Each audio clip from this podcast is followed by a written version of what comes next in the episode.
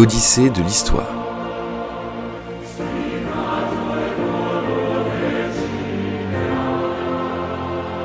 Une émission de France Culture.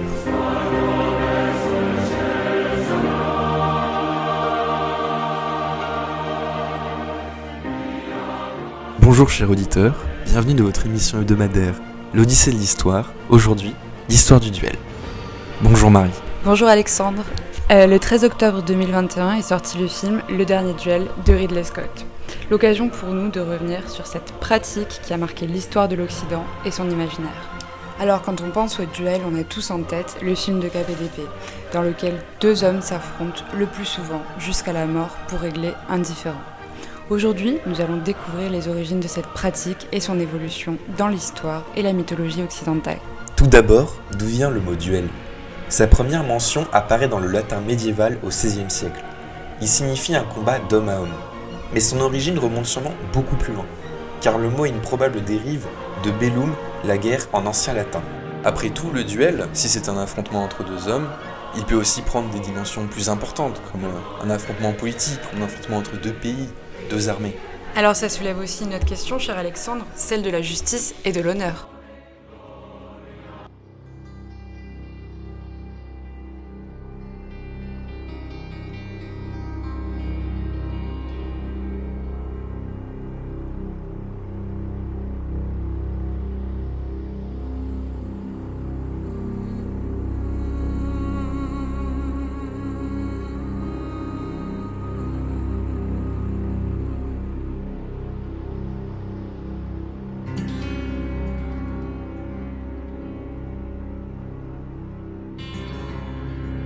Le combat à mort entre deux hommes est bien évidemment aussi vieux que l'humanité. Euh, on peut penser par exemple à l'Ancien Testament, dans lequel David affronte Goliath. Donc dans une, dans une vallée, deux armées étaient prêtes à combattre, celle des Philistins et celle des Juifs. Le géant Goliath, donc philistin, qui mesurait près de 6 mètres, se montre au sommet de la colline et défie quiconque le voudra en duel afin d'éviter une trop grande effusion de sang. Donc le résultat de ce combat décidera du sort des deux nations. Au bout de plusieurs jours et au bout de plusieurs euh, provocations, David répond donc à l'appel de Goliath et le défi. Aidé par Dieu, David parvient à tuer Goliath. En parlant de Dieu, on peut également évoquer les cultures euh, polythéistes, dont la mythologie grecque, avec par exemple le combat entre Zeus et son père Cronos. Et oui Marie, il est intéressant de remarquer que le duel le plus connu de l'Antiquité est un mythe, celui entre Achille et Hector. Lors de la guerre de Troie, les Grecs, courroucés par l'enlèvement d'Hélène, mènent pendant dix ans le siège de la ville. Selon Homère, depuis les cieux, les dieux de l'Olympe observent et participent à cette guerre. Agacé par ses échecs, le roi des Grecs, Agamemnon, insulte Achille, le plus grand de ses guerriers. Refusant de se battre, son cousin bien-aimé, Patrocle, revête son armure et mène l'assaut. Il est mortellement blessé par le prince Hector, fils de Troie. Ravagé par le chagrin, Achille le défie en duel il abat sa terrible vengeance, tuant Hector et portant un coup qui sera fatal à la ville. Pour illustrer le propos, voici un petit extrait du film 3, réalisé par Wolfgang Peterson en 2004.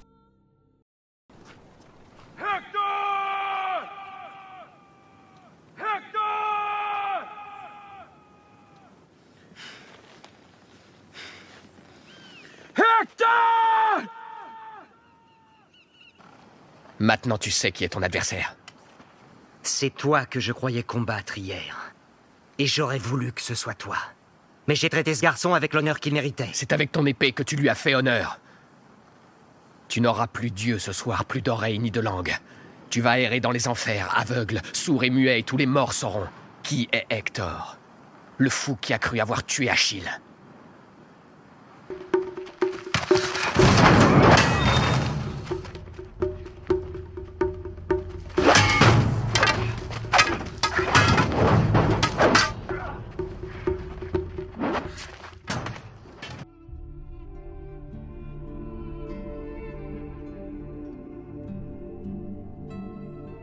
Le duel d'Achille et d'Hector est un modèle pour la société grecque. Peut-être pourrait-on parler du mythe fondateur du duel. Achille et Hector vont devenir des modèles pour les jeunes guerriers de l'Antiquité. Ce mythe d'Homère va inspirer aussi une puissance naissante de la Méditerranée, Rome. Faisant remonter ses origines à l'époque des Troyens, la ville se dote aussi de ses duels fondateurs. Car après tout, les frères Romulus et Rémus vont s'affronter pour le contrôle de la ville, Romulus finissant par tuer son propre frère. Une autre légende du 7e siècle fait le récit d'une guerre entre Rome et sa voisine. Voulant abréger le conflit, les deux villes vont faire affronter trois de leurs champions, les Horaces et les Curias.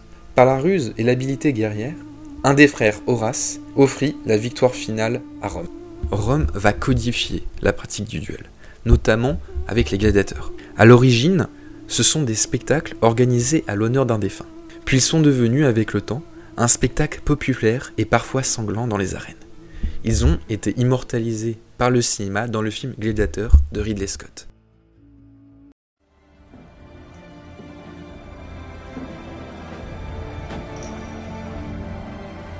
Maximus. Maximus. Maximus. Il te réclame. Le général, devenu un esclave. L'esclave qui est devenu un gladiateur. Le gladiateur qui a défié un empereur. Mon nom est Maximus Decimus Meridius, commandant en chef des armées du Nord, général des légions Félix, fidèle serviteur du vrai empereur Marc Aurel, père d'un fils assassiné, époux d'une femme assassinée. Et j'aurai ma vengeance. Comme nous pouvons le voir dans ce péplum, les gladiateurs sont en réalité une arme politique dans les mains d'un politicien qui sait s'en servir.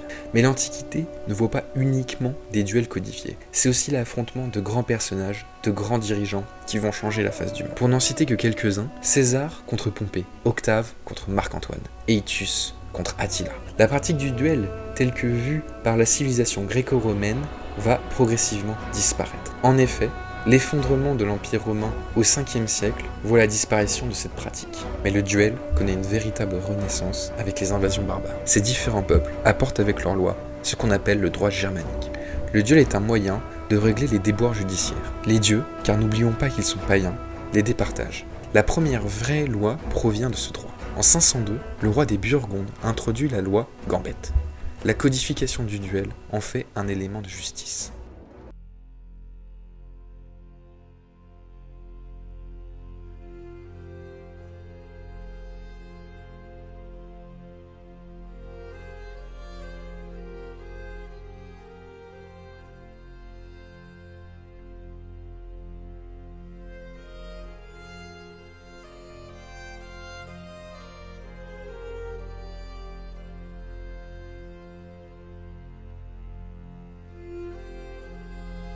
Alors au Moyen Âge, le duel va plutôt euh, être un duel qui va être réalisé à l'épée et qui prend racine dans la tradition nobiliaire. Il sert le plus souvent à laver un affront et à rétablir l'honneur d'un des deux duellistes. Dans les villes, c'est pas du tout rare d'assister à, à ce genre d'événement, c'est vraiment monnaie courante et c'est quelque chose qui va s'ancrer dans la tradition chevaleresque. Le duel finalement, ça vise à réglementer et à limiter la violence au cours d'un conflit entre deux individus. Alors bien évidemment, on a une église qui va condamner moralement le duel, elle, va préférer euh, les preuves intelligibles ou les témoins, mais elle ne va pas pouvoir faire grand chose parce que le duel c'est quelque chose qui est très très ancré dans la société. On va revenir maintenant sur euh, la pratique en elle-même, donc comment ça se déroule. Alors pour provoquer quelqu'un en duel, on lance un gant à son adversaire.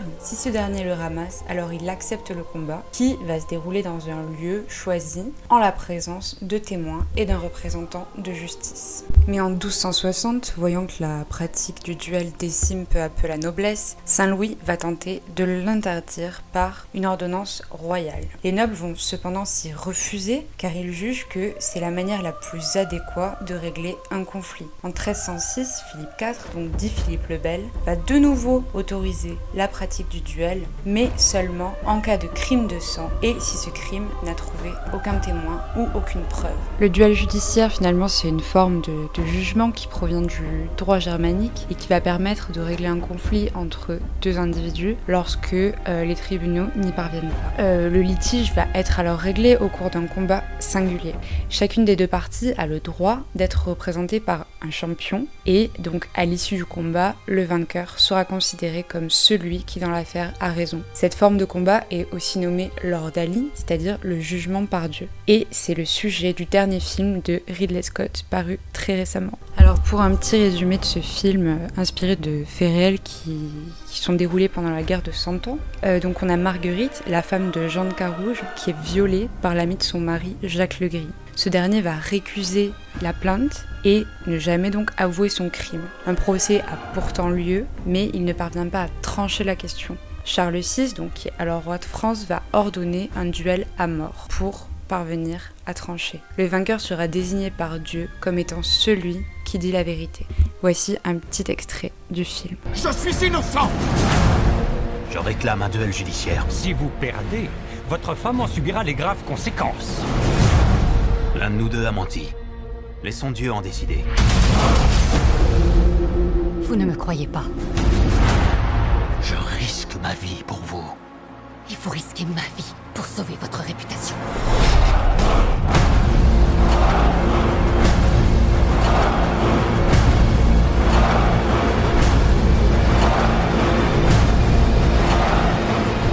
Le châtiment pour un faux témoignage. Et le bûcher, vous serez brûlé vive. Je refuse de me taire. La réalisation de ce film est impressionnante, même s'il prend des libertés avec la réalité historique. Néanmoins, ce duel est une tragédie, doublée d'une injustice. Jacques Legris est condamné à mort peu de temps avant que l'on découvre qu'il est en réalité innocent.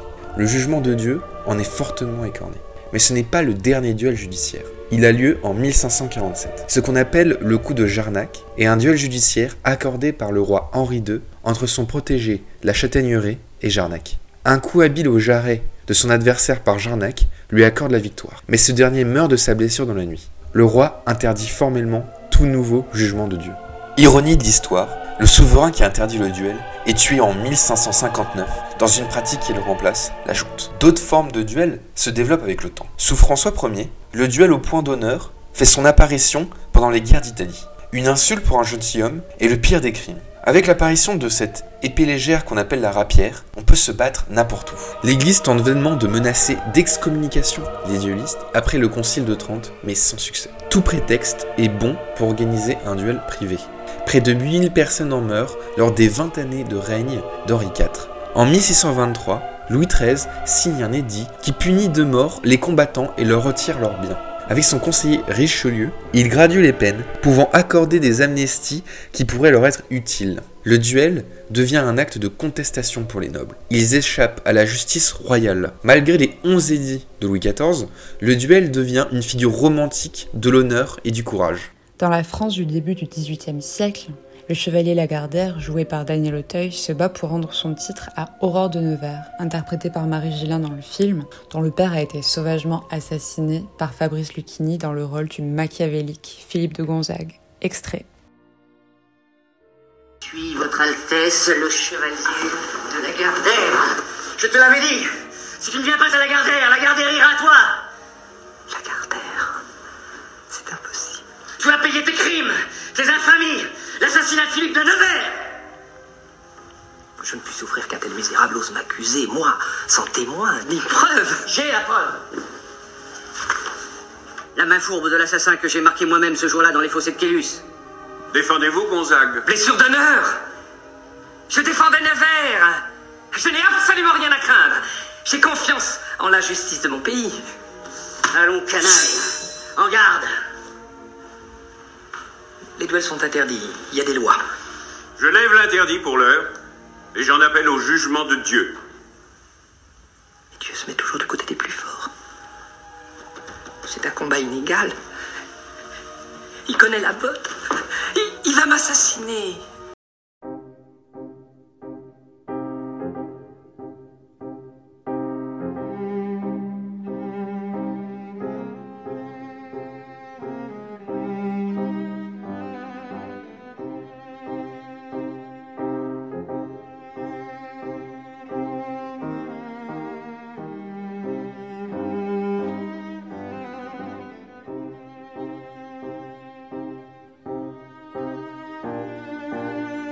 Révolution française ne va pas signer la fin du duel. Au contraire, il va se répandre dans toutes les strates de la société. On sait qu'il était déjà bien ancré au sein de la noblesse, mais il va désormais gagner la classe bourgeoise et même aller jusqu'au petit peuple. Le 19e siècle, c'est même considéré comme l'âge d'or du duel, car les débats entre royalistes et révolutionnaires vont le plus souvent s'achever ainsi. Plus tard, les journalistes vont affronter des politiques. On peut citer euh, un grand nombre de duellistes et même des très célèbres. Par exemple, Lamartine, Jaurès, Clémenceau, j'en passe. on a même, on a même Victor Hugo aussi. Euh, à cette époque, les duels ne vont pas aller jusqu'à la mort, mais vont s'achever au premier sang on a quand même parfois quelques, quelques incidents à, déplorer, mais c'est quand même rare à cette époque. C'est la Première Guerre mondiale qui va signer euh, véritablement l'arrêt de la pratique du duel. Après tous les morts qu'on a connus, toutes les violences auxquelles on a été confronté, il va paraître totalement dérisoire d'affronter quelqu'un en duel et de mourir pour l'honneur. C'est quand même assez tardivement que la France a connu son dernier duel, puisque c'était en 1967.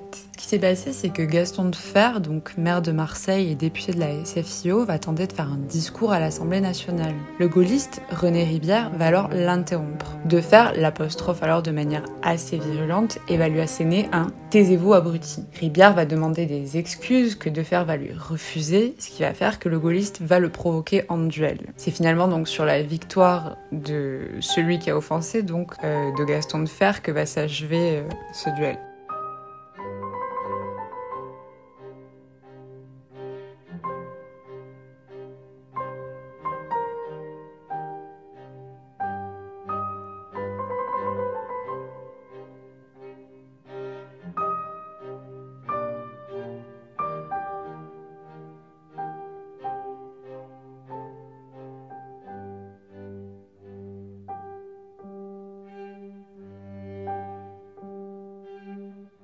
Merci Marie. Merci cher auditeur de votre fidélité. Et un grand remerciement à toutes les équipes de France Culture. Nous rappelons que l'émission L'Odyssée de l'Histoire est disponible en podcast.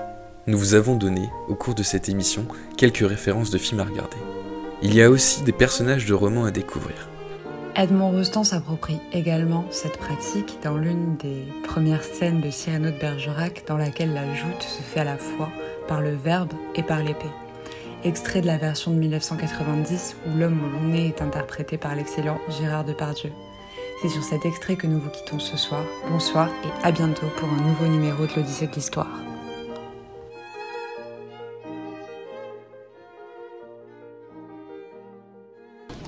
J'ai des fourmis dans mon épée. Soit Elle aime ce bruit presque passionnément. Poète oui, monsieur poète. Et tellement qu'en ferraillant, je vais, hop, à l'improvisade, vous composer une balade. Une balade Et vous touchez, monsieur, au dernier vers. Non. Non? Balade du duel. Quand l'hôtel Bourguignon, monsieur de Bergerac eut avec un bel ivre. Je jette avec grâce mon feutre, je fais lentement l'abandon du grand manteau qui me calfeutre. Et je tire mon espadon.